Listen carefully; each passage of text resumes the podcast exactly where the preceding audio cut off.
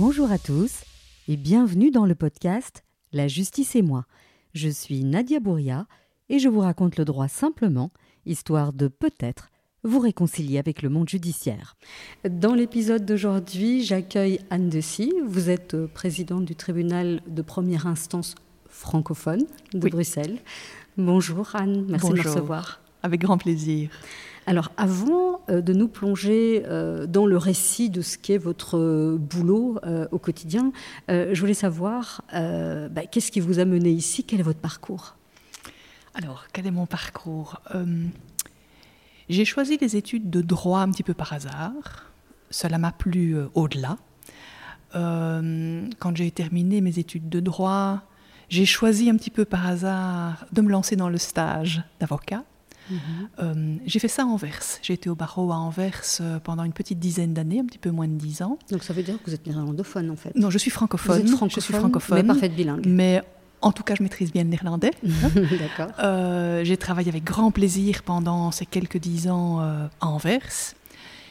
Et puis, ben, en fait, j'ai réussi les examens de magistrature. Mhm. Et là, alors, la grande question s'est posée qu'est-ce que je fais? Est-ce que je continue au barreau, ce que j'aimais Ou est-ce que je me lance dans autre chose, hein, mhm. après environ dix ans et je me suis lancée dans autre chose. Et je suis devenue euh, juge au tribunal de première instance de Bruxelles. Euh, juge en section civile, donc j'ai toujours fait du droit civil. Euh, j'ai pendant euh, les dix dernières années de ma carrière comme juge, hein, donc juste avant d'être présidente, j'étais juge des référés. Mhm. Alors on va faire une petite parenthèse pour mhm. expliquer au grand public la différence entre civil et pénal en deux mots. Eh bien, donc les matières civiles, euh, ça a trait aux intérêts entre particuliers. Hein, donc, mhm. euh, euh, monsieur et madame qui ont un conflit de voisinage, on divorce et on voilà, a, ça se passe de manière conflictuelle. Il faut venir devant le tribunal. pour le pénal, pour le pénal, c'est tout autre chose. On parle de condamnation. on a quelqu'un que l'on suspecte d'avoir commis euh, une, infraction à la loi, il est poursuivi, une enquête est menée par le parquet, le dossier arrive devant le tribunal, est-il ou non coupable? Eh bien voilà. Donc dans un cas, c'est un conflit entre deux particuliers, je schématise. Mhm. Et dans l'autre cas, c'est l'État qui poursuit la personne parce qu'elle a commis une infraction. Exactement. Et référé alors? Alors le référé, c'est quand on est en matière civile, ça concerne euh, les procédures urgentes en fait. Hein. Donc quiconque estime que son dossier répond aux conditions de l'urgence telles que déterminées par le Code judiciaire a la possibilité d'introduire une procédure spécifique mhm. qui est dénommée le référé. Mhm. Euh, et, donc en référé, on traite des dossiers bah, de manière plus rapide que, que d'ordinaire, précisément parce que le dossier est urgent. Donc si on schématise très très fort, il faut que ce soit très très urgent. Il faut que, ce soit si on attend, on pourrait se retrouver dans une situation catastrophique et donc on saisit exactement, le juge. Exactement, exactement. Très bien, donc je vous ai interrompu. Mais c'est très bien pour que les choses soient claires, on utilise des mots techniques. Et donc euh, j'ai été juge au tribunal de première instance pendant...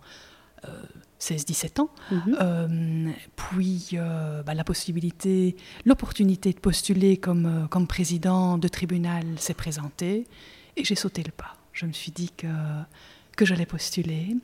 je me suis plus au-delà comme juge. Hein. C'était un, grand plaisir d'effectuer ce travail. Mais après quelques 16 ans, j'avais un petit peu envie d'autre chose. Mhm. siéger en, en référé m'a fait prendre conscience de l'importance euh, parfois du collectif dans certains litiges individuels qui nous sont soumis. Hein. Donc c'est un litige entre euh, deux personnes, entre une personne et une association, entre une personne et l'administration. Ça concerne donc un litige individuel, mais en réalité, les intérêts sont collectifs. Mm-hmm. Et c'est par ce biais-là que j'ai pris euh, voilà, conscience de l'importance de ce collectif et que ça m'a euh, attiré de plus en plus. Euh, postuler comme président d'un tribunal, c'est euh, s'atteler à la gestion d'une juridiction dans l'intérêt du collectif, en fait. Hein. que ce soit le collectif, la collectivité des, l'entièreté des personnes qui travaillent pour la, au sein de la juridiction, mais la collectivité également, ben, le, citoyen, hein, de manière générale, puisque les décisions sont à destination du citoyen, d'une manière ou d'une autre. Très bien, je sens la passion. Euh, alors, si on doit résumer, donc avant de rentrer dans les on va, on va aborder des thématiques, mais avant de les, de les aborder, je voulais que euh, vous essayiez de définir en quelques mots votre job. Qu'est-ce que vous faites euh, en tant que présidente? Alors, est-ce qu'on peut dire que vous êtes un peu le chef de tout le monde, euh, sauf que, bah, on le sait maintenant euh, depuis de nombreux épisodes, c'est que les, juges sont indépendants, mmh. mais il faut quand même un chef d'orchestre. Mmh. que, est-ce que si je dis que vous êtes leur chef d'orchestre, est-ce que c'est correct ou pas tout à fait? On est dans le bon. On est dans le bon à ce niveau-là.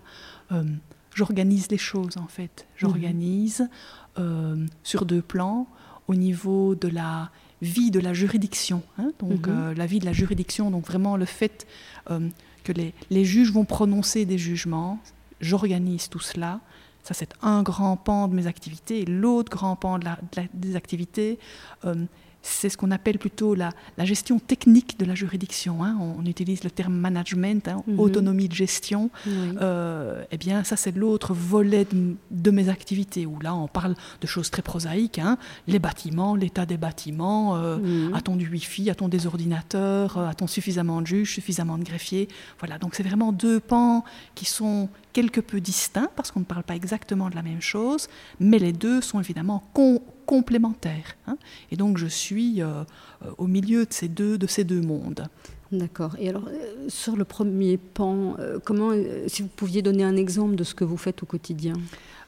Eh bien, donc, chaque année, je rédige une, une ordonnance de service. L'ordonnance de service, c'est quoi? C'est un document dans lequel je précise quel juge fera quelle matière pour l'ensemble de l'année judiciaire. Hein. Donc juge X va traiter des dossiers de mœurs pour l'année 2023-2024. Euh, juge Y va faire du droit familial pour l'année 2023-2024. Euh, donc ça, c'est compliqué de gérer, mhm. de, de, dresser ce genre de. En gros, vous faites l'agenda de tout le monde. Je suis, je fais, oui, en fait, je fais, je détermine les affectations de chacun. D'accord. Je détermine les affectations de chacun. Ça, c'est une fois par an. Et puis, ben, viennent tous les aléas. Hein. Donc, euh, ah ben voilà, on a un nouveau juge. Comment va-t-on comment va-t-on l'intégrer dans l'équipe? Quelqu'un est malade, hein, un mhm. magistrat est malade de courte durée, ça va. De plus longue durée, comment va-t-on le remplacer Par qui Comment euh, Voilà. Donc ça, c'est les considérations du quotidien. Euh, on a un tout gros dossier qui arrive, qui, qui dépasse, qui dépasse euh, le, travail ordinaire. On doit mettre en place un système spécifique pour le prendre en charge. par exemple, les attentats, par exemple. Le, procès des attentats où il fallait délocaliser exactement, la juridiction ailleurs parce qu'il n'y avait pas de place. Parce qu'il n'y avait pas, pas de salle suffisamment grande ici au palais de justice. Donc ça, c'est toutes des, des décisions, c'est très prosaïque, on est très dans le concret en fait. Hein.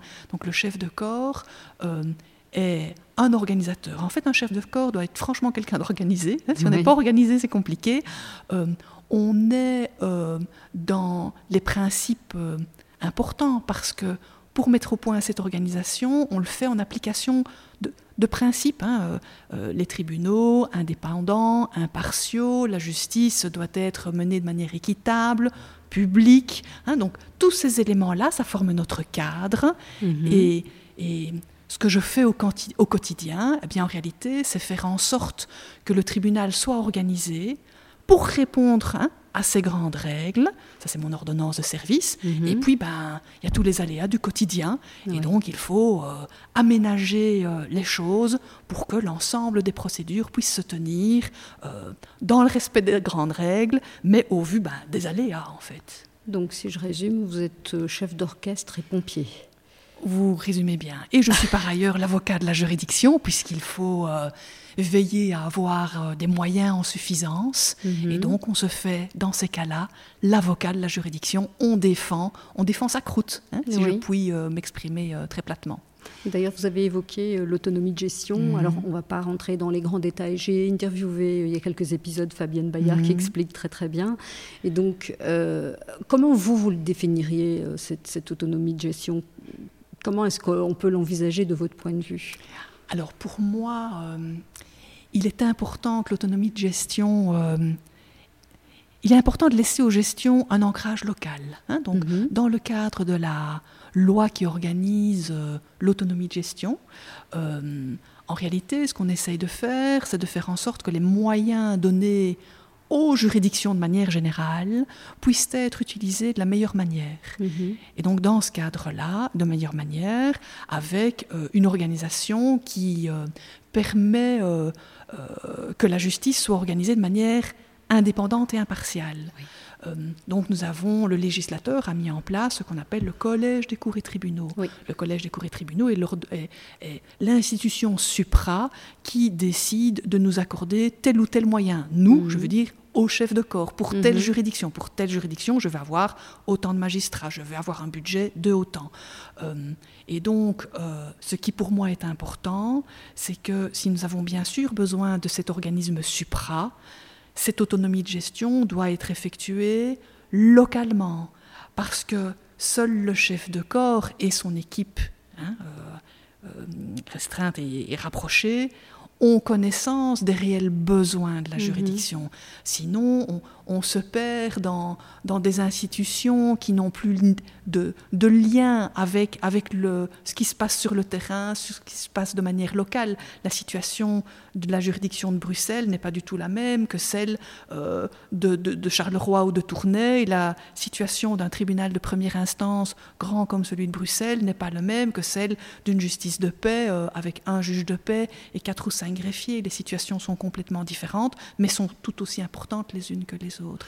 Alors, en résumé, l'autonomie de gestion, c'est en gros, si j'ai bien compris, hein, mhm. euh, jusqu'ici, on a euh, l'administration qui vous dit bah, vous avez besoin de tant et tant et tant de personnes. Mhm.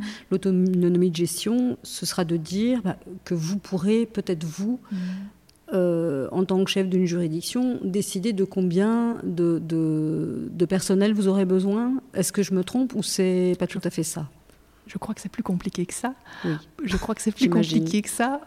C'est plus compliqué que ça puisqu'on travaille euh, avec enveloppe fermée. Hein. Donc il y a un montant de X pour toutes les juridictions, quels que soient les cas de figure. Et cette enveloppe fermée ben, doit être partagée entre les différentes juridictions. Qui partage l'enveloppe le collège des cours et tribunaux. Comment partage-t-elle l'enveloppe? Eh ben, Au départ, en fonction de besoins exprimés par le chef de corps pour leur juridiction. Et donc le collège a euh, la tâche quelque peu ingrate mhm. de décider si on parviendra à répondre à l'entièreté des besoins exprimés par tel chef de corps ou tel chef de corps. Et si l'enveloppe n'est pas suffisamment grande, qui va-t-on privilégier en fait? Qui va recevoir euh, le plus, le moins euh? Donc vous êtes, vous êtes un petit peu, moi j'aime bien faire des parallèles, mais mhm. vous êtes un petit peu comme cette mère de famille qui n'a pas un très très grand salaire et, et qui n'a pas assez d'argent pour offrir un cadeau de Noël à ses trois enfants et qui se dit, bon, lequel a besoin d'un ordinateur et lequel a besoin de patins de roulette. Euh, c'est un peu ça, en fait. On est clairement dans cette situation-là, en fait. Ce qui est un petit peu dommage, puisque on parle ici quand même des cours et tribunaux. Hein. Mhm. On parle euh, du pouvoir judiciaire. Hein. donc, euh, mhm. notre démocratie est organisée hein, en, sur pied de trois pouvoirs le mhm. pouvoir législatif qui euh, décide des lois, le pouvoir exécutif qui exécute les lois, le pouvoir euh, judiciaire ben, qui exécute aussi euh, les lois, mais d'autres manières. Hein, donc mhm. vraiment donner effet aux, lois et, décider si elles sont ou non respectées dans tel ou tel cas individuel. et la difficulté, c'est que, bien entendu, la justice n'a pas à disposer de moyens infinis, pas plus que n'importe quelle autre institution en Belgique.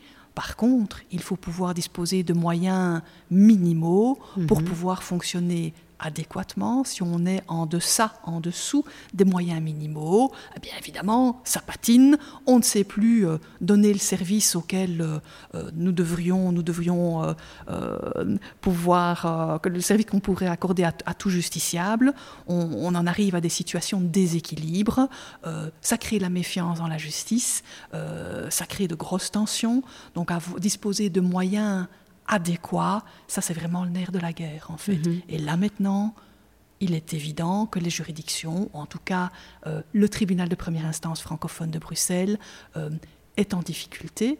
Je crois pouvoir dire que pas uniquement le tribunal de première instance francophone de Bruxelles, parce que j'ai une petite particularité supplémentaire, c'est que euh, le président du tribunal de première instance francophone de Bruxelles, et ses situations spéciales, est également le chef de corps du tribunal de police de Bruxelles et par ailleurs également des 26 cantons des justices de paix. Mhm. Euh, pour les justices de paix, je gère les justices de paix avec mon homologue néerlandophone, le président du tribunal de première instance néerlandophone de Bruxelles. C'est là une situation très particulière, une qui existe uniquement à Bruxelles, également à Eupen. Donc c'est pour les deux parties du pays où il y a ben, des difficultés linguistiques, on a dû trouver un équilibre linguistique délicat. Euh, mais c'est lourd, bien entendu, parce que mhm. ça me donne euh, euh, de très grosses juridictions hein, à gérer, le TPI, le tribunal de police, les justices de paix. Ce qui est très intéressant, c'est que j'ai euh, un regard transversal et que je peux vraiment comparer une situation à l'autre. Donc l'intérêt, est, certain. Ça me permet également, pour toute une série de problématiques, de voilà, d'avoir cette vue transversale et, et, de quelque part gagner du temps hein, quand je dois appliquer de nouvelles décisions. Eh bien, c'est parfois les euh, législations, ce sont les mêmes législations qui doivent être euh, appliquées en section correctionnelle du tribunal de première instance et au tribunal de police. Eh bien, une fois que le pli est pris, hop, comme ça, je peux mettre tout le monde dans la même lignée. C'est intéressant parfois de pouvoir travailler de cette manière-là. Mais donc, cette, cette, vue transversale que vous avez, puisque vous, vous, avez beaucoup, beaucoup de juridictions que vous, que vous chapeautez, mais ça, ça vous donne une meilleure vision de la difficulté euh, des, des, juges. Parce que bon, c'est un, secret, un secret pour personne que euh, tous les tribunaux sont, sont, sont sous tension. Euh, les juges sont, sont débordés. Il y, a, il y a, on va le schématiser, il y a beaucoup trop de dossiers qui rentrent et de dossiers qui sortent. Un dossier qui sort, c'est un dossier qui a été jugé et qui peut bah, soit être classé, soit euh, qui passe euh, à l'étage du dessus à la cour d'appel.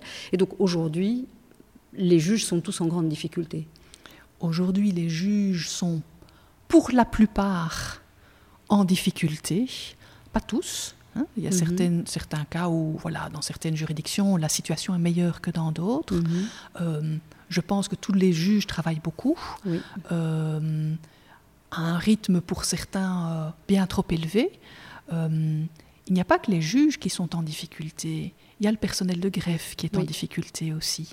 Le, greffe est quelque chose, est une, est une institution peu connue sans greffe, un tribunal ne sait pas fonctionner. Hein. Donc le greffe, c'est les services euh, administratifs, mais c'est bien plus que de l'administratif. Hein. Dans tous les épisodes, je parle de l'importance du mm. greffe et moi je l'ai qualifié de super secrétariat du mm. tribunal parce que mm. sans eux, effectivement, il n'y a rien qui se passe. Et ils sont utiles à la fois aux juges, mais aussi aux avocats, puisqu'ils nous rendent des services à nous aussi, puisqu'on vient déposer des, documents à la destination du, tribunal. Et donc, euh, c'est eux qui font cette interface.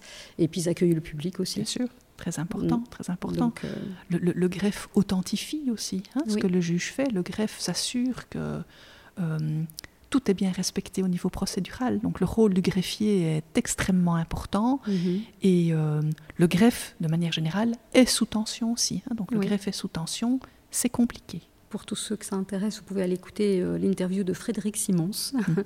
euh, qui, qui nous a très très bien exposé les, les, différents pans de, de, sa mission.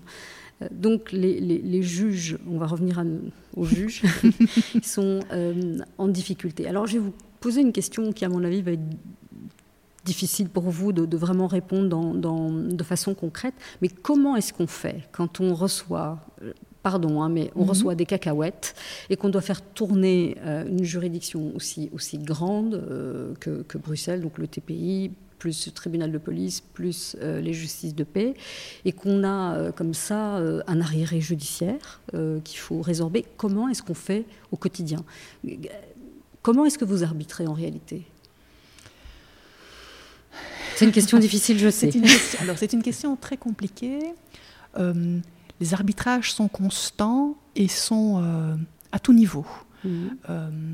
un arbitrage extrêmement compliqué est de déterminer, quand on est en carence de mhm. magistrats, de déterminer quelle section disposera de combien de magistrats. Mhm. Hein euh, c'est extrêmement important cette décision-là parce que ça va impacter, bien entendu, le, la rapidité de traitement des dossiers, ça va impacter euh, l'état de santé des uns et des autres, mhm. hein, notamment des magistrats euh, quand il y a une surcharge de travail, et donc nous avons décidé en comité de direction, je vous expliquerai peut-être tout à l'heure c'est quel comité de direction, mais donc nous avons décidé en comité de direction d'une, de certaines règles qu'on respecterait au sein de notre juridiction. Ainsi, par exemple, la section instruction et la section du tribunal de la jeunesse seront toujours complet. Hein. Donc dès qu'un magistrat de la d'instruction ou un magistrat juge de la jeunesse euh, part à la retraite, pour ne donner qu'un exemple,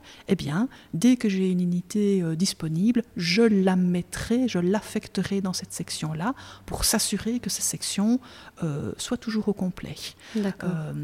une autre section qui doit être si possible au complet, c'est le tribunal de la famille, puisqu'on mhm. y juge beaucoup de dossiers qui sont urgents mhm. ou dans lesquels le législateur présume de l'urgence.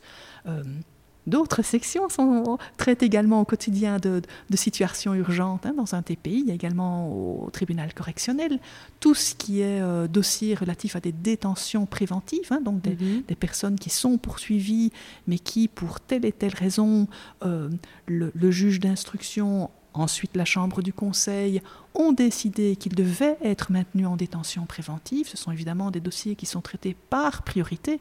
On ne laisse pas des gens en détention pour le plaisir. On traite les dossiers rapidement afin que euh, leur dossier puisse être euh, euh, traité et qu'on puisse décider s'il y a lieu à condamner ou non pour ne pas laisser les personnes indûment en détention, donc en prison. En section civile, il y a également des, matières euh, urgentes. Mais donc, pour vous indiquer, c'est compliqué. Dans un tribunal de première instance, il y a euh, dans toute section du contentieux urgent, et donc les arbitrages se font, ben, se font au mieux. Et il est entendu que quand on est en carence de magistrats, ben, si je décide de mettre euh, en section complète l'instruction et la jeunesse, eh bien c'est dans d'autres sections où il n'y aura pas suffisamment de juges, et donc inévitablement, là, l'arriéré va se creuser, puisqu'on n'a pas suffisamment de magistrats. On déshabille euh, Paul pour habiller Jacques Toujours, toujours, constamment, constamment. Mais alors j'imagine que vous avez quand même euh, les sections qui sont, entre guillemets, défavorisées, elles font preuve de mauvaise humeur, j'imagine.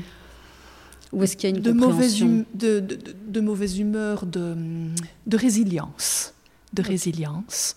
Je pense que les, magistrats euh, sont et se doivent d'être résilients.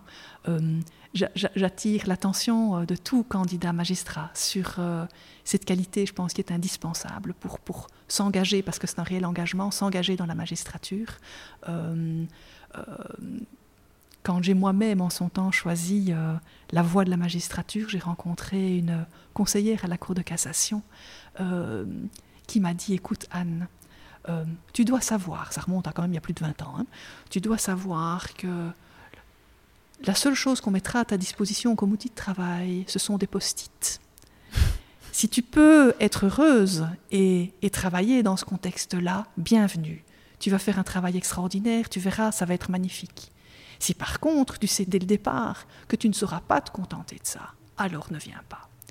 Alors la situation a évolué. Hein. Donc c'était il y a 20 ans. Il y a 20 ans, quand je suis arrivée, nous n'avions pas tous nos ordinateurs personnels. Nous voilà. Hein. Donc c'est vrai que quand je suis arrivée, par rapport aux conditions de travail que j'avais au barreau, ça a été ah, plus qu'un pas en arrière. Hein, c'était dix pas en arrière, c'était extraordinaire.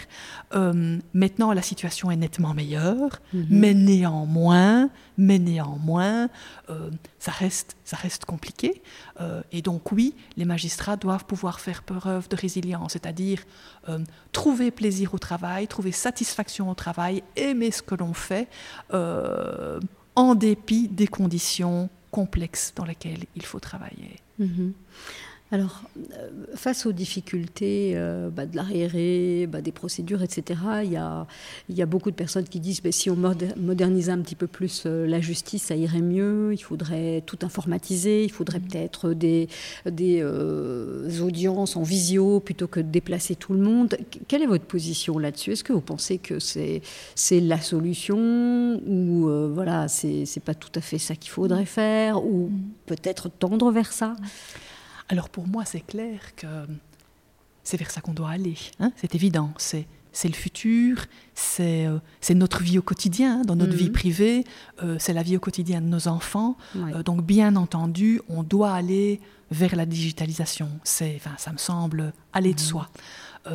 Maintenant, tous ces outils-là doivent être euh, utilisés de manière, mis en place de manière intelligente, utilisés de manière intelligente. Quand je dis mis en place de manière intelligente, ben oui, euh, les outils qu'on va nous donner doivent permettre euh, au greffe et à la magistrature ben, que, le, que le prescrit légal soit respecté aisément. C'est-à-dire on doit avoir des applications qui correspondent aux législations qui sont les nôtres. ça, ça, je pense qu'il faut expliquer. Ça veut dire que les tribunaux, bah, c'est pas comme dans une entreprise, on passe pas euh, commande euh, au magasin électro du coin et puis on, distribue les ordis à tout le monde. Il faut que ça réponde à, euh, à, un certain niveau de sécurité, et, etc.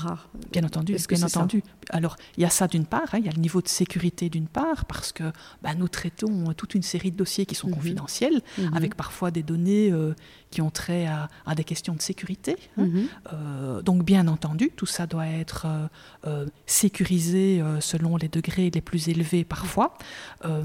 Mais par ailleurs, nous devons également euh, j'ai perdu le fil de mes idées. je pense que vous vouliez venir sur la procédure. Il faut respecter la donc, procédure. Donc les, les, les, applications que, nous, que l'on met à notre disposition, ce ne sont pas des applications, je veux dire, euh, qui sortent de nulle part. Elles doivent être conçues euh, de manière à ce que lorsque le greffe les utilise, lorsque les magistrats les utilisent, eh bien, que la procédure soit respectée. Par exemple, pour donner un, exemple très concret, quand une personne en détention préventive, euh, donc en fait une personne qui est en détention préventive doit comparaître de manière régulière devant la chambre du conseil.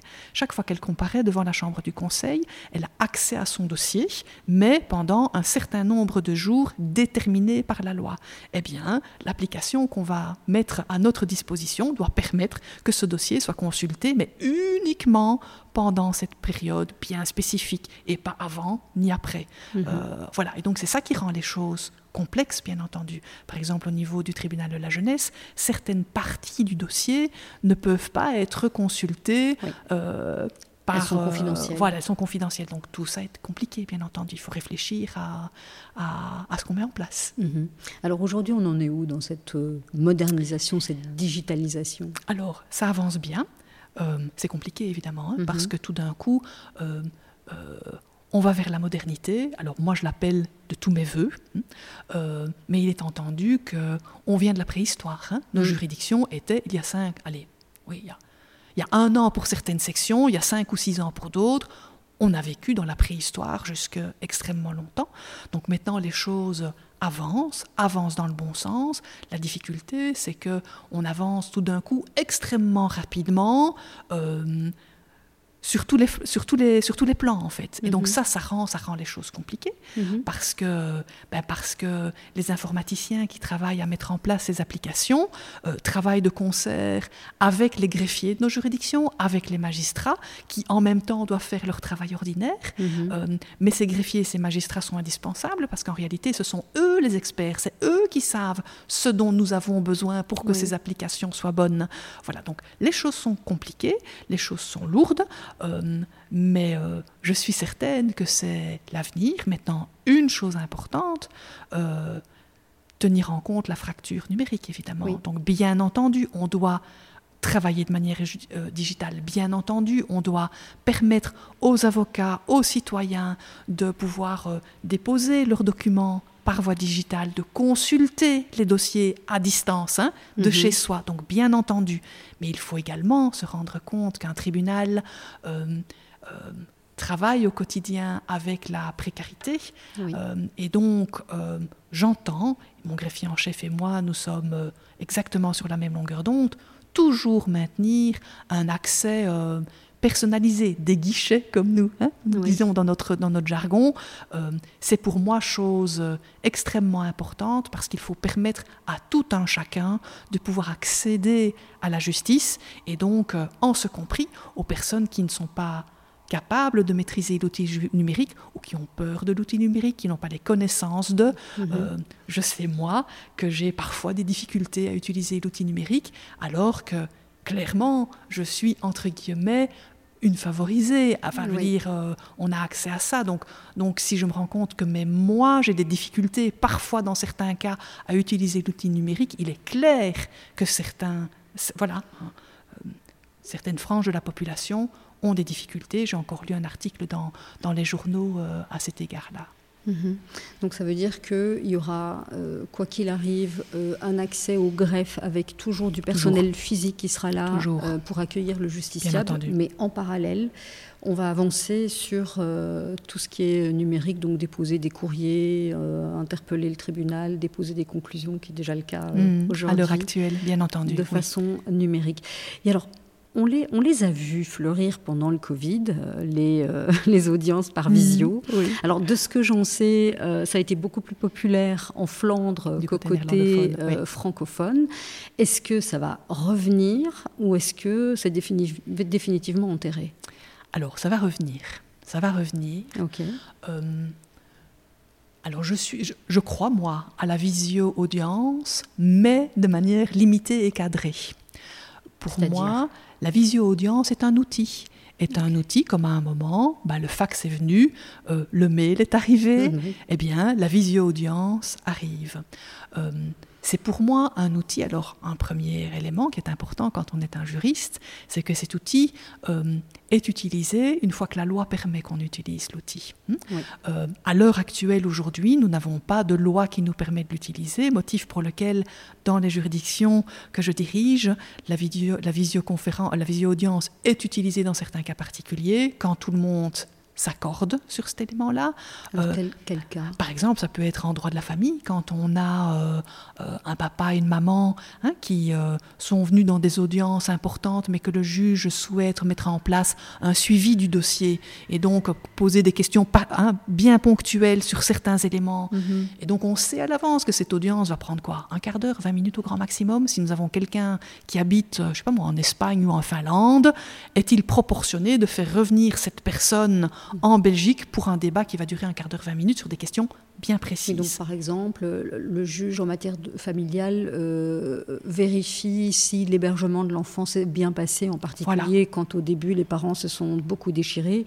Et donc régulièrement, le juge fait venir les personnes en demandant et au papa et à la maman comment ça s'est passé, comment est-ce que les enfants euh, ont été pris en charge, etc. Et donc dans ce cas précis, euh, on peut l'envisager, On peut envisager que monsieur ne prenne pas chaque fois un avion tous les trois mois, euh, ce qui coûte cher et qui n'est pas très bon pour euh, l'environnement. Exactement. Exactement. Donc pour moi, une fois que cette loi sera là, ben, ça c'est la première chose. Hein. une fois que la loi est là, ben, elle va baliser les choses. je crois, moi, en la visio-audience pour organiser certaines, le traitement administratif de certains dossiers. Hein. Lorsque toutes les parties s'accordent sur le fait qu'on va demander une remise mhm. euh, pour un motif technique dans un dossier, est-il intéressant de faire se déplacer deux, trois, quatre avocats dans un même dossier euh, pour s'entendre dire en chœur que l'on demande une remise? Mhm. Donc pour moi, euh, je veux dire, ça n'est plus de ce temps. Ça n'est plus de ce temps. On doit apprendre à utiliser notre temps de manière plus rationnelle. Vous venez d'y faire écho. Pour moi, bah, la mobilité, on sait bien que c'est très compliqué, la mobilité à Bruxelles. Hein, c'est extrêmement compliqué. Ça devient de plus en plus. Hein, rétrécissement des possibilités d'entrer en voiture sur Bruxelles. Donc c'est compliqué. Euh, l'environnement, quand même aussi. Donc je trouve que les juridictions doivent prendre ça en considération. Par contre, par contre, je suis une convaincue de l'importance euh, d'avoir ce qu'on appelle des audiences en présentiel, hein, comme des cours en présentiel, mhm. des audiences en présentiel, dès que l'on plaide un dossier au fond. Hein. La, justice est en réalité question de technique, c'est-à-dire appliquer le droit, les dispositions légales à un dossier bien spécifique, à des faits bien spécifiques, mais par ailleurs, c'est également euh, question de relations humaines. Je veux dire, c'est euh, un homme, une femme, un enfant qui sont systématiquement derrière le dossier. Euh, le juge doit pouvoir les entendre, le juge doit pouvoir les voir, le justiciable doit pouvoir voir et entendre le magistrat. Le, langage corporel a toute son importance. Entrer en communication a toute son importance, a toute son importance pour la confiance, la confiance que le justiciable peut avoir dans le juge. Donc pour moi, bien sûr, la, la visio-audience va être un outil, un outil que le juge a à sa disposition. Euh, pour lui permettre d'être, euh, d'organiser euh, de manière un peu plus efficace euh, le fonctionnement des choses, pour que ça coûte un petit peu moins cher au justiciable. Hein. Il est clair que lorsque l'avocat doit se déplacer, je sais pas moi, de Namur jusqu'à Bruxelles pour demander une remise, bon, il fait parfois demander à un confrère hein, de, le remplacer, mais enfin, admettons qu'il se déplace, bah, ça va coûter au justiciable. voilà, donc, mais les audiences, au fond, mhm. pour moi, Là, euh, ça n'est que dans des situations bien particulières qu'alors on, peut, on, se dirigerait vers, vers une, une visio-audience. Mhm. Donc les audiences au fond, c'est les audiences où vraiment on va plaider euh, toutes les questions et on va au fond des choses et, le, et, le, juge a l'opportunité de, de, parler à, chacun des justiciables. Exactement, de poser les questions qu'il se pose en fait, un très très important. Quand un juge... Euh, est en audience et qu'on plaide un dossier devant lui, euh, si le juge se pose une question, j'ai toujours estimé euh, extrêmement important que le juge pose la question à l'audience, quand bien même cette question dérange, mhm. parce qu'au moins s'il la pose à l'audience, les avocats, les parties ont la possibilité de répondre, de, de donner au juge le point de vue qui est le leur, tandis que si le juge reprend le dossier pour, ben, pour y réfléchir et y travailler sans avoir posé la question, ben voilà, c'est dérangeant parce que là-dessus, ben, le juge va, va travailler euh, sur base de son, sa propre opinion. Hein, euh, donc poser la question est importante et là-dedans, là-dessus, entrer en communication euh, sur le fond du dossier, sans visio-audience, ça, ça me paraît important. Maintenant, mon opinion n'est pas partagée par tout le monde, du côté néerlandophone surtout du pays, mais pas que du côté néerlandophone. D'aucuns trouvent que l'on peut sans difficulté mener des audiences au fond par visioconférence. Je pense que chacun devra se faire sans doute un peu sa propre opinion. Ce qui m'importe moi, c'est que ce soit le juge qui puisse avoir euh, à peu de choses près le dernier mot à ce niveau-là. Hein. c'est que dans, dans l'intérêt du dossier, l'on puisse déterminer si dans ce cas de figure précis, eh bien, la visioconférence est intéressante ou pas. Donc vous, vous, seriez d'avis de, bah, de, dire, OK, euh, je, lance le visio une fois que la, la, loi euh, est passée, et de laisser le choix au juge de dire, bon, moi je fais toutes mes audiences en visio ou je ne fais que les audiences un peu euh, techniques et les audiences au fond, enfin peu importe. C'est un peu ça votre idée? C'est de laisser le juge décider Alors, de toute façon, le juge doit pouvoir décider, mhm. hein, ça c'est clair. Euh, maintenant, je pense que ce qui est important aussi, puisque c'est quand même des, des révolutions en fait hein, dans nos manières de travailler, euh, c'est qu'au sein de la juridiction, il y ait des discussions à ce niveau-là. Hein. Donc ça, c'est vraiment, mhm. je, crois fort à ça, l'échange d'idées au sein de la juridiction, et puis pas que au sein de la juridiction, de juges avec des, juges d'autres juridictions. Hein. Il y a mhm. toujours une grande richesse à échanger des idées, euh, voir ce qui se passe ailleurs en fait aussi dans d'autres pays, des pays limitrophes en Europe. Que, comment est-ce que ça se passe en fait dans ces pays-là? Qu'est-ce qui est intéressant, pas intéressant? Euh, et, donc oui, je souhaiterais qu'on puisse discuter de cela en section, de voir quelles sont les, applications intéressantes. comment est-ce que ces visio-audiences pourraient être utilement utilisées par chacun des magistrats de la juridiction? Dans l'intérêt de la justice. Dans l'intérêt de la justice toujours, bien mhm. sûr, bien sûr. Alors, dans ce même ordre d'idées, on a euh, l'IA qui a fait euh, son apparition. On en parle beaucoup euh, aujourd'hui. Donc, bah, le, plus, plus célèbre, c'est ChatGPT. Mhm. Alors, certains nous disent ah bah, avec ChatGPT et les nouvelles versions, Ça va être on facile. on n'aura plus besoin de juge. on fait des prompts, on met tout dans la machine et on met ça dans le shaker et l'intelligence artificielle pourra sortir des jugements. Alors, votre avis à vous. Alors, on n'y est pas encore, mais... Alors, autant je pouvais vous dire que pour la digitalisation, voilà, hein, je suis une femme convaincue, avec euh, mhm. le garde-fou du guichet, hein, pour toujours pouvoir avoir un contact humain. Autant pour la visio-audience, j'ai pu vous dire que je suis également une femme convaincue, pas de manière, hein, pas, pour tout, de, manière, de mhm. manière réfléchie. Euh, autant pour l'intelligence artificielle, je suis également une femme convaincue pour également pour certaines choses. Mais surtout, je souhaite faire attention. Hein, je souhaite faire mhm. attention. Alors, je suis convaincue que l'intelligence artificielle, on va devoir faire avec. Mhm. Euh, ça va nous submerger, en fait, plus vite que ce qu'on ne pense. Euh, on voit déjà toutes les applications qui sont euh, mises en place aux États-Unis. Hein. voilà, c'est vrai que je regarde beaucoup à ce niveau-là sur ce qui se passe hein, au quotidien. Je, je lis des, des journaux de ce qui se passe aux États-Unis pourquoi est-ce que je fais ça? Parce que ben, ils sont un petit peu en avance sur nous, en fait. Hein. ils sont en mhm. avance sur nous. Et donc, je souhaite voir euh, comment ça se passe là-bas. Qu'est-ce qui est intéressant?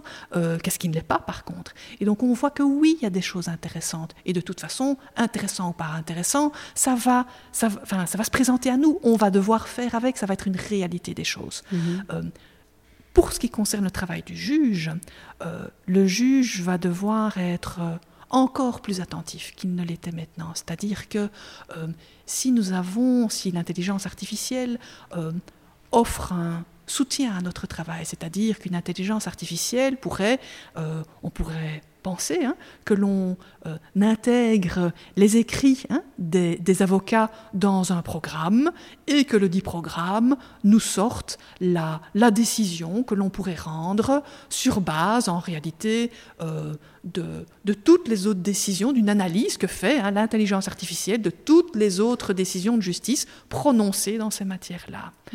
Euh, Donc ce sera un outil d'aide au juge, mais ça ne va pas remplacer le juge. Alors, ça pourrait être envisagé dans certains cas de figure comme un outil d'aide au juge. Maintenant, remplacer le juge, je n'y crois pas une seconde, mhm. euh, parce que d'abord, il y a cette question de confiance, hein, je vous en parlais tout à l'heure. Hein. La justice, c'est pas juste rendre une décision. Enfin, ça, c'est enfin, quelque part, c'est facile, juste rendre une décision. Euh, ce qui est compliqué, c'est tout ce qui tourne autour de la justice, c'est-à-dire que ça n'est pas pour rien qu'il euh, y a toute cette symbolique qui entoure la justice. Hein. Donc, euh, on vient plaider dans un tribunal selon des règles bien déterminées. Euh, il y a, donc, il y a toute cette symbolique, il y a toute la solennité aussi. Hein. Donc, mhm. il y a dès lors également toute l'autorité que revêt le jugement. Le jugement, c'est pas c'est pas un simple document écrit. Un, jugement, c'est un document bien spécifique qui a, qui a des conséquences bien spécifiques et qui sont acceptées dans, dans, notre état de droit et d'ailleurs dans tous les états de droit. Mm-hmm. Euh, c'est de ce fait-là également que le juge a une position un peu spéciale dans notre société. Hein. Mhm. Euh, c'est parce qu'il participe d'extrêmement près, hein, mhm. euh, pour en être l'auteur, il participe de manière extrêmement proche de, la, de, de ce travail de décision. Si maintenant c'est une machine qui rend la décision, euh, va-t-on avoir confiance dans la machine Comment est-ce que la machine va décider sur base de quels critères Donc tout ça est extrêmement complexe, je dirais dangereux. Pour moi, par contre, l'intelligence artificielle pourra sans doute être un outil à la décision. Par contre, ça imposera aux magistrats d'être doublement vigilants. Hein, parce que rédiger sa décision soi-même est une chose, euh, avoir un projet de décision euh, sur votre table de bureau et la lire avec grande attention pour voir si on est d'accord ou pas d'accord. Euh, sur quel élément suis-je d'accord Sur quel élément suis-je pas d'accord Tiens, c'est étonnant ce qu'on m'écrit là dans le projet, c'est bizarre. Euh, mhm. Ou bien dans certains cas de figure, on a des, des, cas spécifiques, une nouveauté, un cas qui ne s'est jamais présenté. Comment est-ce que l'intelligence artificielle pourra... Euh, voilà, hein, Pourrait-on suivre l'intelligence artificielle si c'est un, cas tout nouveau? Mhm. Beaucoup de nos dossiers sont des cas nouveaux, en fait, euh, parce que chaque cas est spécifique. Euh, et donc, oui, outils, outils, tout comme la visio-audience, hein, je vous ai dit tout à l'heure, pour moi, la visio-audience est un outil. Euh, l'intelligence artificielle sera un outil à beaucoup de niveaux, sera sans doute un outil à l'aide au processus décisionnel. Il faudra donc bien mettre en place les garde-fous de ne jamais se satisfaire de l'outil, hein, mhm. de toujours garder euh, euh, une acuité de réflexion. Euh, ça, pour moi, c'est extrêmement important, en fait. Mhm. Alors quand je vous écoute, j'ai une grande intuition que vous vous interrogez beaucoup sur le rôle de la justice dans notre société. Mhm. alors ce podcast est né de ce que beaucoup de gens euh, manifestaient une certaine défiance à l'égard de la mhm. justice. Et je me suis dit, mais quitte à être défiant, autant savoir de quoi on parle. Donc, euh, euh, comment est-ce que vous vous expliquez cette, cette défiance? Moi, j'ai ma petite idée, mais vous, comme, quels sont les éléments qui, font que beaucoup de gens euh, pensent bah, que la justice, elle est, elle est, elle est pas juste en fait, mm. qu'elle est, qu'il y a parfois, parfois, moi j'ai entendu dire que c'était une justice de classe, mm. que dans mm. certaines situations, eh bien, euh, pardon, mais le noir, l'arabe euh, va être plus facilement condamné que si c'est quelqu'un qui est bien né, fils de quelqu'un qui a une position haute dans la société. Comment est-ce que vous vous positionnez là-dessus? Alors pour moi, ça c'est vraiment des questions extrêmement importantes, hein, mhm. parce qu'on touche vraiment au cœur, hein, au mhm. cœur, au cœur de, de qu'est-ce que la justice en Belgique et, euh, et est-ce que les cours et tribunaux euh, arrivent à leur but en fait. Oui. Hmm. Euh, alors c'est une question extrêmement complexe. Problème 1, si vraiment on n'a pas suffisamment de moyens, hein, si vraiment on n'a pas suffisamment de moyens, alors on ne peut pas répondre aux attentes du justiciable, c'est-à-dire que on met trop de temps pour traiter les dossiers, euh, on ne sait pas consacrer le temps qu'il faut au justiciable en audience, euh, et donc ça, ça génère, ça, ça peut générer, voilà, un sentiment de frustration euh, bien normal. À juste titre. À juste titre, bien entendu. maintenant, il ne faut pas se réfugier derrière, mm. derrière une, insuffisance de moyens. Il faut aussi regarder, euh, regarder euh, ce qui se passe chez soi et, balayer peut-être devant sa porte. Euh, et donc, bien entendu, il, y a, il peut y avoir des problèmes de communication aussi, c'est-à-dire que le juriste, hein, les juges sont des juristes, on a fait cinq années d'études pour, pour en arriver à manier nos, concepts juridiques, les comprendre, savoir ce qu'ils veulent dire. Et donc, même si les juges s'efforcent tous de de rédiger leurs décisions de la manière la plus claire possible, eh bien, il est évident que ça n'est pas compréhensible par tout le monde parce que bah, parce qu'il y a des termes juridiques, il y a, la complexité juridique derrière derrière les termes qu'on utilise. Donc cette communication est compliquée. Hein, la communication mmh. est compliquée. Autre chose qui est compliquée également, c'est que dans, dans, un dossier, il y a nécessairement un demandeur et un défendeur. Hein, la personne qui demande une condamnation et l'autre personne ben, qui se défend, enfin voilà, qui, qui, dit ben, non, je suis dans, dans le bon.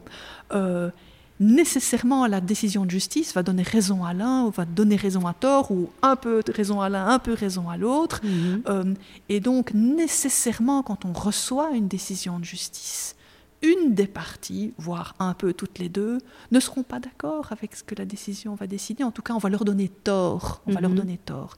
Euh, et donc, de là, je vous disais tout à l'heure, moi j'insiste beaucoup sur le lien de confiance en fait. Quand un lien de confiance peut se nouer entre euh, les avocats et, le magistrat, attention, le lien de confiance ne veut pas dire lien de proximité, ça n'a rien à voir. Mhm. Lien de confiance, c'est-à-dire qu'à un moment, on sait que le, le, magistrat euh, va étudier son dossier avec grand sérieux, va prendre une décision avec grand sérieux, euh, ce sera, euh, voilà, penché sur le dossier.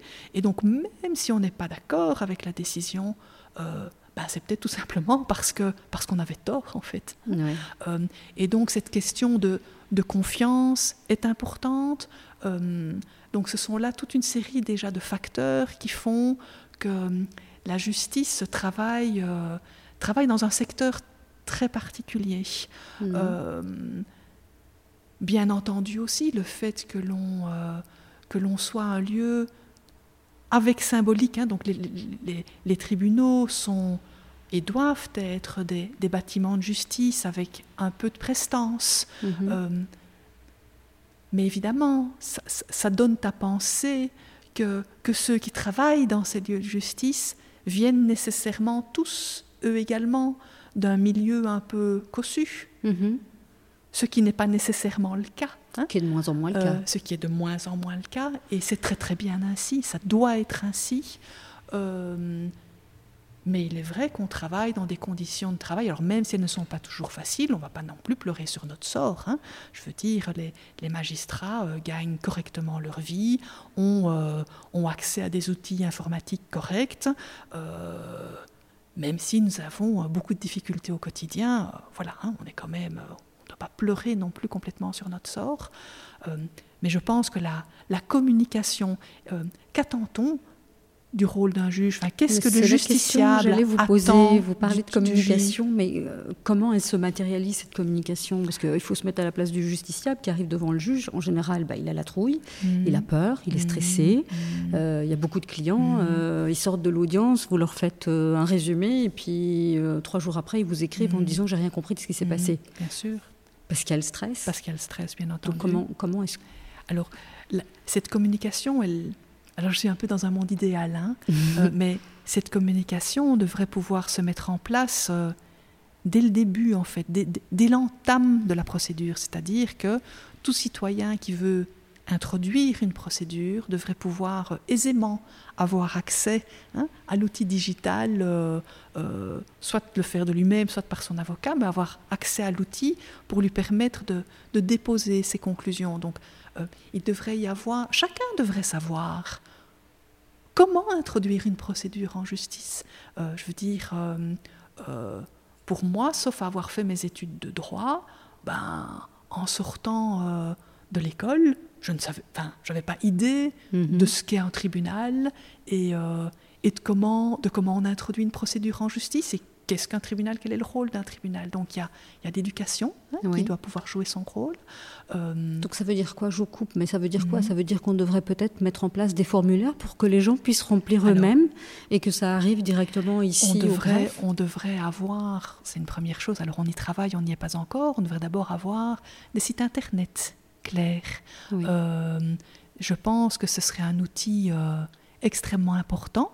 Donc on y travaille en interne. Maintenant, il faut avoir euh, le personnel pour le faire. Hein, mhm. euh, mais je pense que si on pouvait avoir des sites internet aisément consultables, qui donnent des informations aisément compréhensible, euh, avec effectivement certains formulaires, des renvois hein, vers certaines brochures qui sont euh, effectuées, fort bien effectuées d'ailleurs, mais euh, on ne sait tout simplement pas qu'elles existent, parce qu'elles existent à l'heure actuelle encore soit en version papier, soit quelque part sur un intranet quelque part, voilà.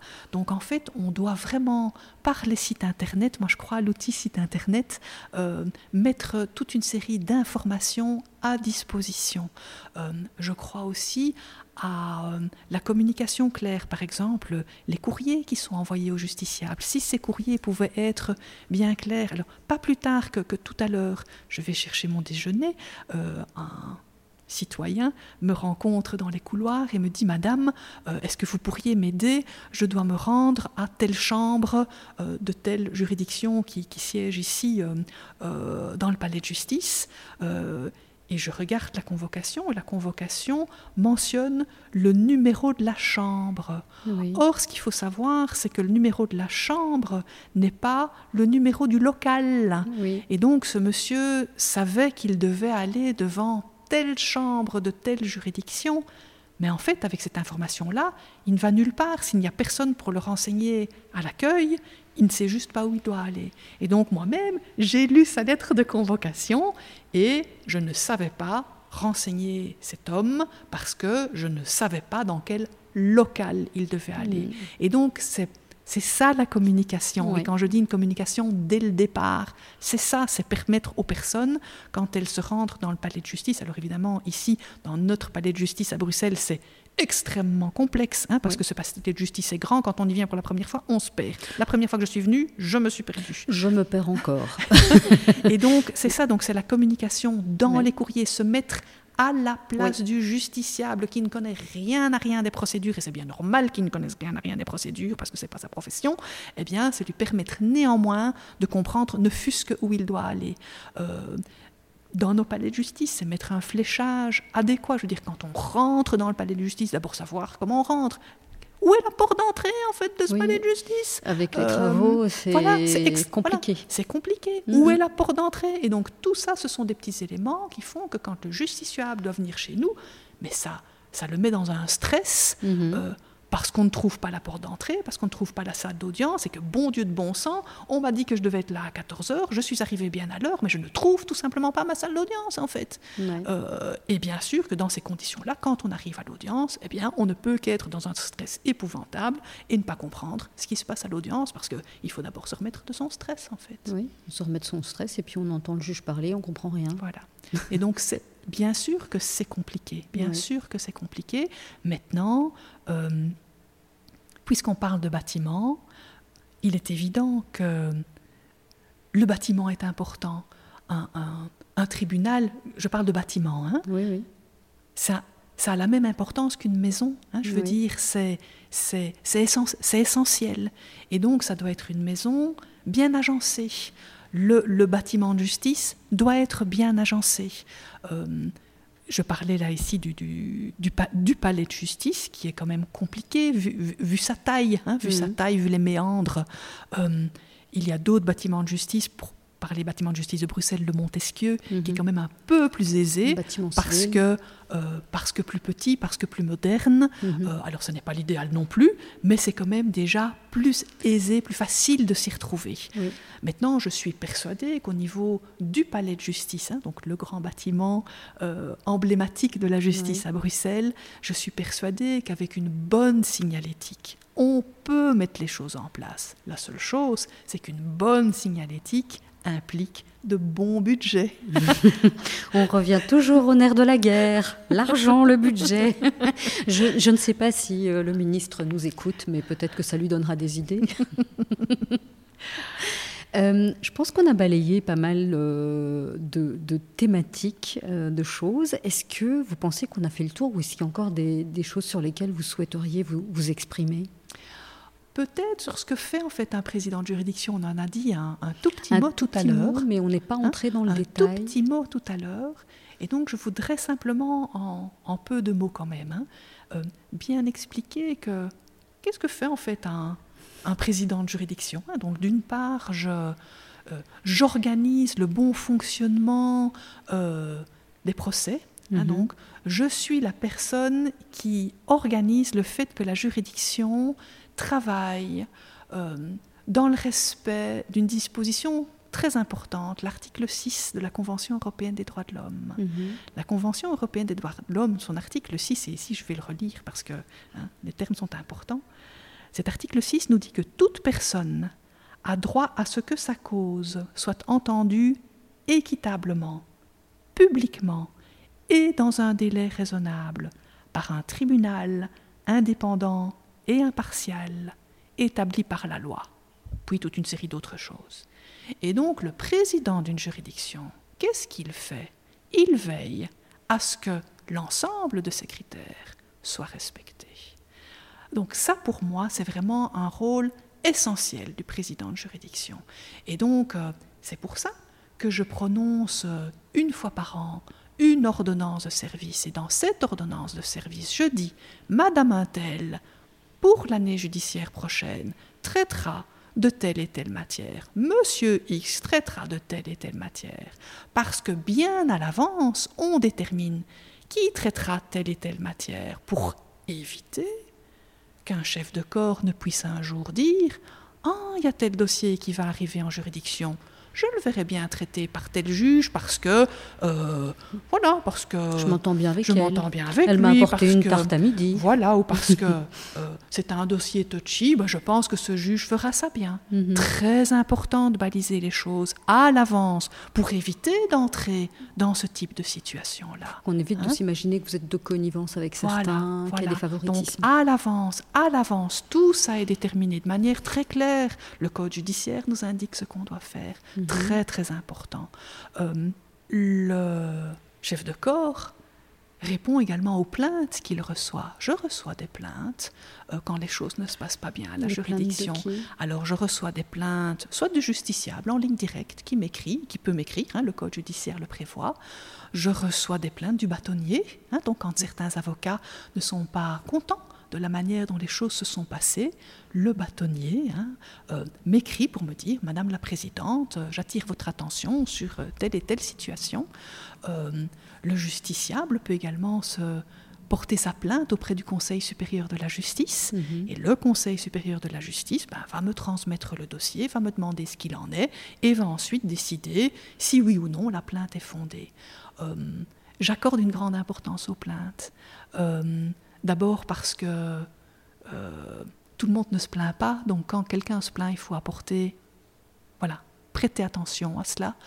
Et la plainte me permet toujours de vérifier, enfin voilà, de vérifier ce qui se passe dans la juridiction. Donc je suis le chef d'une corps d'une grande mhm. juridiction. Euh, ni moi ni le greffier en chef ne savons être partout en même temps. Et donc, euh, nécessairement, dans une, dans une organisation aussi grande que la nôtre, il y a des couacs, nécessairement. Euh, et donc, ces plaintes permettent de cibler de cibler les couacs. Alors évidemment, c'est dommage parce que nous les ciblons a posteriori et que donc un justiciable en a fait les frais. Mais le côté positif de la chose est que lorsque je reçois une plainte, je m'assure que par la suite, ça ne se représentera plus en fait. De, mettre toutes les chances de mon côté pour que euh, la situation qui a été compliquée, eh bien, ne se présente plus. Je dois évidemment mettre un grand bémol, mmh. c'est que si maintenant euh, je n'ai réellement pas assez de moyens pour mettre suffisamment de juges ou de greffiers ou d'employés de greffe dans telle ou telle ou telle section, ben ça, euh, je veux dire, si le justiciable se plaint de ce que son dossier est traité trop lentement, ben parce que je n'ai pas assez de juges, euh, ben je ne, malheureusement, j'ai pas de baguette magique. Hein. et donc, ça, ce sont des plaintes où je ne peux qu'exprimer ma grande empathie envers le mmh. justiciable et dire que je suis d'accord avec lui. Ça n'est pas normal. Et je peux, euh, comment dire, euh, m'engager auprès du justiciable et dire que je fais tout ce qui est en mon pouvoir pour obtenir des moyens supplémentaires. Et je me bats comme une lionne à ce mhm. niveau-là. Euh, mais par contre, je n'ai pas, je tire pas les ficelles. Donc, donc, si les moyens ne me sont pas alloués en suffisance, je suis coincée. Mhm. Et donc ces plaintes sont importantes parce que ça me permet de, de, sentir. de sentir et de voir ce qui ne fonctionne pas. Mais est-ce que c'est pas comme euh, sur les sites, internet euh, Est-ce que c'est pas toujours des personnes mal intentionnées ou des, des râleurs nés qui, qui, se, qui se plaignent? Alors il y en a, hein, bien ah. sûr, il y en a. Hein. il y en a. Vous, vous, faites le, il y en a, vous faites la différence? Voilà, il y en a. et, mais même chez le râleur invétéré, eh bien... Euh, il y a matière à s'améliorer? Oui. Hmm. Et je pense, je pense que on entreprend, allez, que 99% des personnes qui se plaignent, alors c'est un, des statistiques qui ne veut rien dire, hein, je veux dire, hmm. la très grande majorité des plaignants euh, pointent quand même quelque chose en fait, pointent quand même quelque chose. Oui. Alors, indépendamment de la lenteur de la justice, qu'est-ce qui revient le plus souvent euh, dans les plaintes? La difficulté de communication, en fait. On ne s'est pas compris à l'audience. On n'a pas compris ce que le juge euh, voulait dire. On n'a pas compris pourquoi ça prenait aussi longtemps. On n'a pas compris pourquoi on a voulu déposer un document au greffe, mais qu'en réalité, euh, le, document n'est pas complet. Euh, on n'a pas compris pourquoi ça prend autant de temps pour, pour, que le dossier avance. On n'a pas compris la décision. Alors là, euh, si on ne comprend pas la décision, ce n'est évidemment pas chez moi qu'il faut venir. Il faut alors faire appel. Euh, mais je peux rappeler au justiciable mhm. que s'il n'est pas, pas d'accord avec sa, décision, eh bien que, que, ça n'est pas chez moi qu'il faut venir, mais que, voilà, lui rappeler, lui rappeler l'appel possible. mais je crois quand même souvent que c'est une question de communication, en fait. Ok. Et alors, euh, vous avez dit que c'était important pour vous, mais alors est-ce que vous vous encouragez euh, vos juges, hein, entre mhm. guillemets, vos juges, mhm. euh, à aller suivre des, formations en communication Et est-ce qu'elles sont mhm. données en interne Alors, je sais que sur le langage clair, il y en a qui sont données, et donc je vois une nette amélioration dans la manière dont les juges rédigent leur jugement, où ils sont quand même relativement à portée du justiciable, mais dans l'expression orale, quand ils accueillent le justiciable, alors il ne faut pas oublier que souvent, ils sont hyper débordé. Est-ce que mhm. euh, là-dessus, il y a un effort qui est fait? Alors moi, j'en suis convaincue. J'en suis convaincue. Euh, je pense que le juge d'aujourd'hui n'est pas le juge d'il y a 30 ans. Ah hein. le, voilà.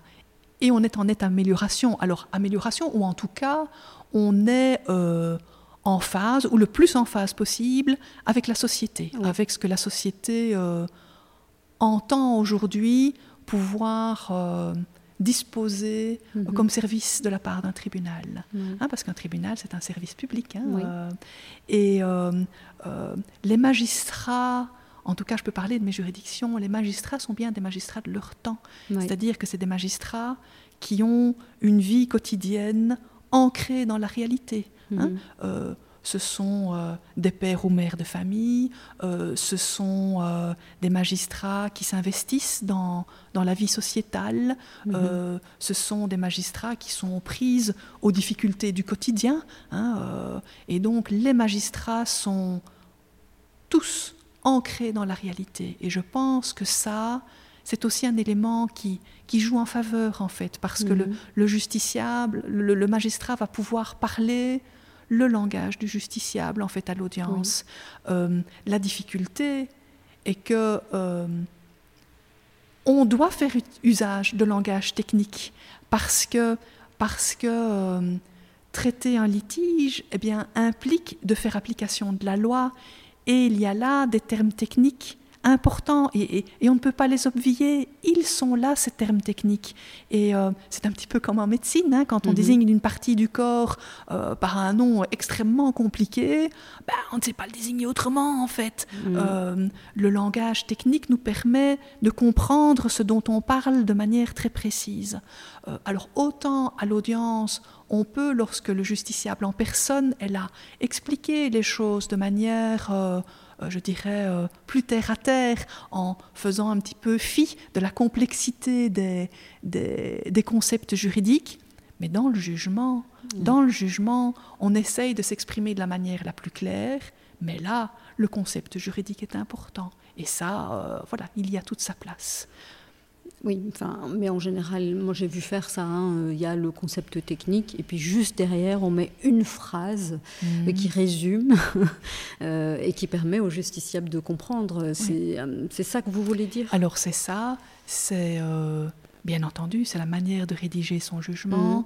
c'est la manière euh, de s'expliquer à l'audience, euh, c'est la manière dont on se comporte à l'audience Mhm. également. Oui.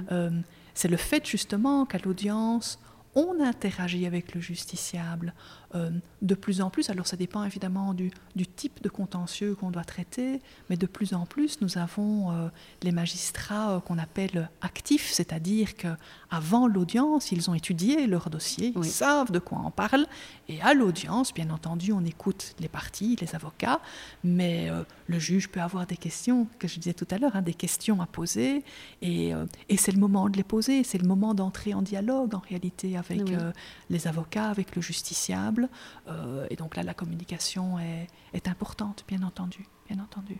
Mhm. Est-ce que vous pensez qu'on a fait le tour? Oui, je pense. Peut-être simplement dire qu'avec l'autonomie de gestion, euh, gérer les tribunaux devient question technique. hein. Je vous le disais tout à l'heure, Mhm. on doit euh, euh, gérer un tribunal, c'est comme gérer une PME. hein. Mhm. Gérer un tribunal à Bruxelles, c'est une grosse PME. C'est une grosse C'est entreprise. une grosse entreprise.